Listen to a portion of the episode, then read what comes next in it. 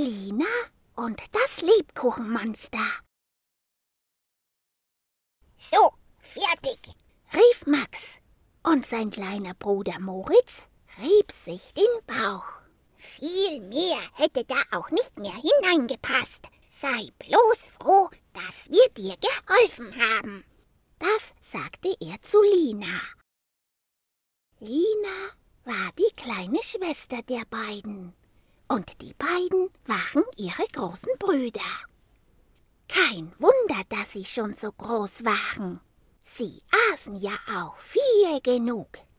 Immer und immerzu aßen sie ihr die guten Sachen weg.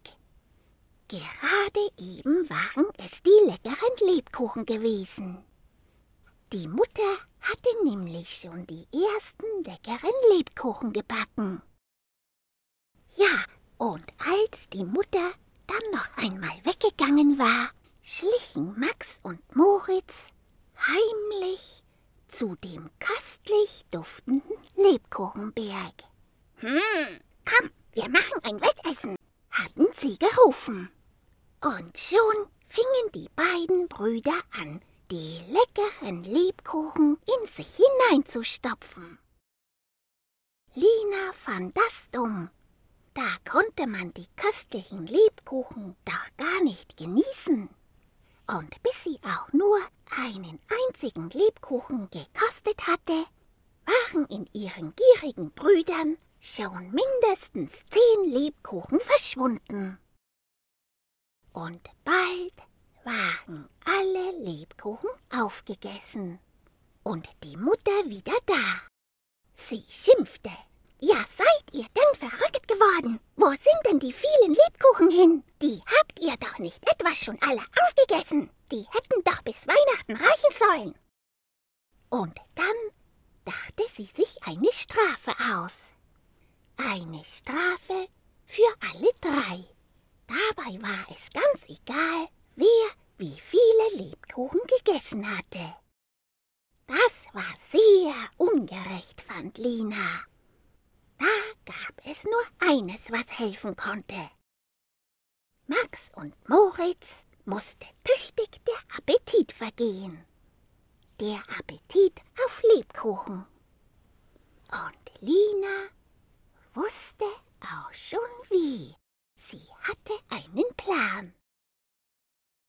Als die Brüder dann weg waren, schlich Lina heimlich in das Zimmer der beiden und legte bei jedem einen kleinen Zettel unter das Kopfkissen. Ihre Brüder merkten davon natürlich nichts. Aber dann in der Nacht, da hatten die beiden einen ganz schrecklichen Traum. In ihrem Bauch rumperte und pumperte es, und eine schaurige Stimme rief. Hey, Bruder, ich bin es, das Lebkuchenmonster. Steh sofort auf. Ich will, dass du auf der Stelle noch mehr Lebkuchen isst. Ich will mehr, mehr, mehr, viel mehr. Die Brüder wurden wach und wollten in die Küche laufen. Doch kaum waren sie aus dem Bett gesprungen, fielen sie hin. Oh, oh!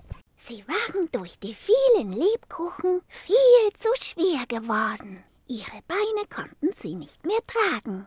Aus ihrem Bauch hörten sie das Lebkuchenmonster rufen. Mehr Lebkuchen her! Mehr Lebkuchen her! Mehr, mehr, mehr! Dann lachte das Monster ganz schauerlich. Und dann wachten die beiden auf. Sie waren aus dem Bett gefallen und mit ihnen ihr Kopfkissen und die Zettel, die Lina gemalt hatte.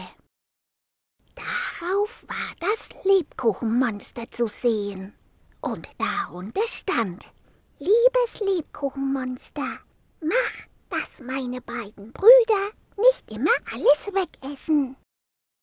Da sahen sich Max und Moritz an und bekamen ein ganz schlechtes Gewissen.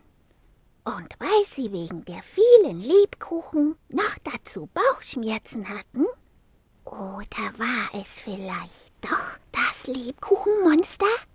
Da wollten sie alles wieder gut machen. Gleich am nächsten Tag bettelten sie die Mutter an, dass sie doch noch einmal Lebkuchen backen sollte. Lina sah die beiden erstaunt an. Mehr staunte sie, als die beiden dann gar keine Lebkuchen essen wollten. Und als Lina auf die Idee kam, dass man ja von den vielen Lebkuchen welche einpacken könnte für Kinder, die sonst nichts bekamen. Da halfen die beiden ihr sogar. Das freute Lina sehr. Und auf jedes Päckchen malte sie ein kleines Schildchen.